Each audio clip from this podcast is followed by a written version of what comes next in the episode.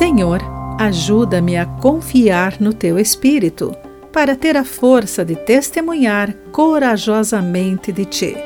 Olá, querido amigo do Pão Diário, muito bem-vindo à nossa mensagem de esperança e encorajamento do dia. Hoje vou ler o texto de Ellison Queda, com o título Legado de Fé.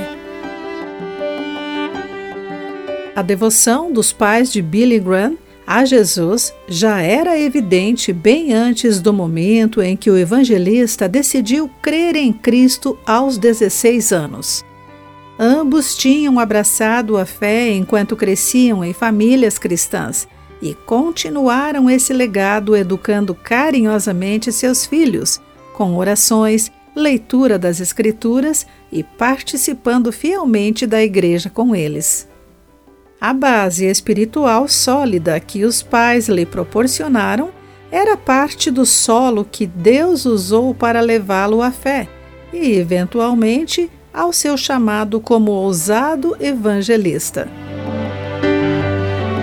O jovem Timóteo era o protegido do apóstolo Paulo e também se beneficiou de uma forte base espiritual. Paulo escreveu: sua fé sincera, como era a de sua avó Lloyd e de sua mãe Eunice. Esse legado ajudou a preparar e direcionar o coração de Timóteo para a fé em Cristo. Paulo exortou Timóteo a levar adiante essa tradição de fé, para avivar a chama do dom dentro dele através do Espírito Santo, que nos dá poder. Por causa do poder do Espírito Santo, Timóteo viveu sem se envergonhar do Evangelho. Esta passagem a encontramos em 2 Timóteo, capítulo 1, entre os versículos 5 e 14. Um forte legado espiritual não garante que chegaremos à fé, mas o exemplo e a orientação de outros podem ajudar a preparar o caminho.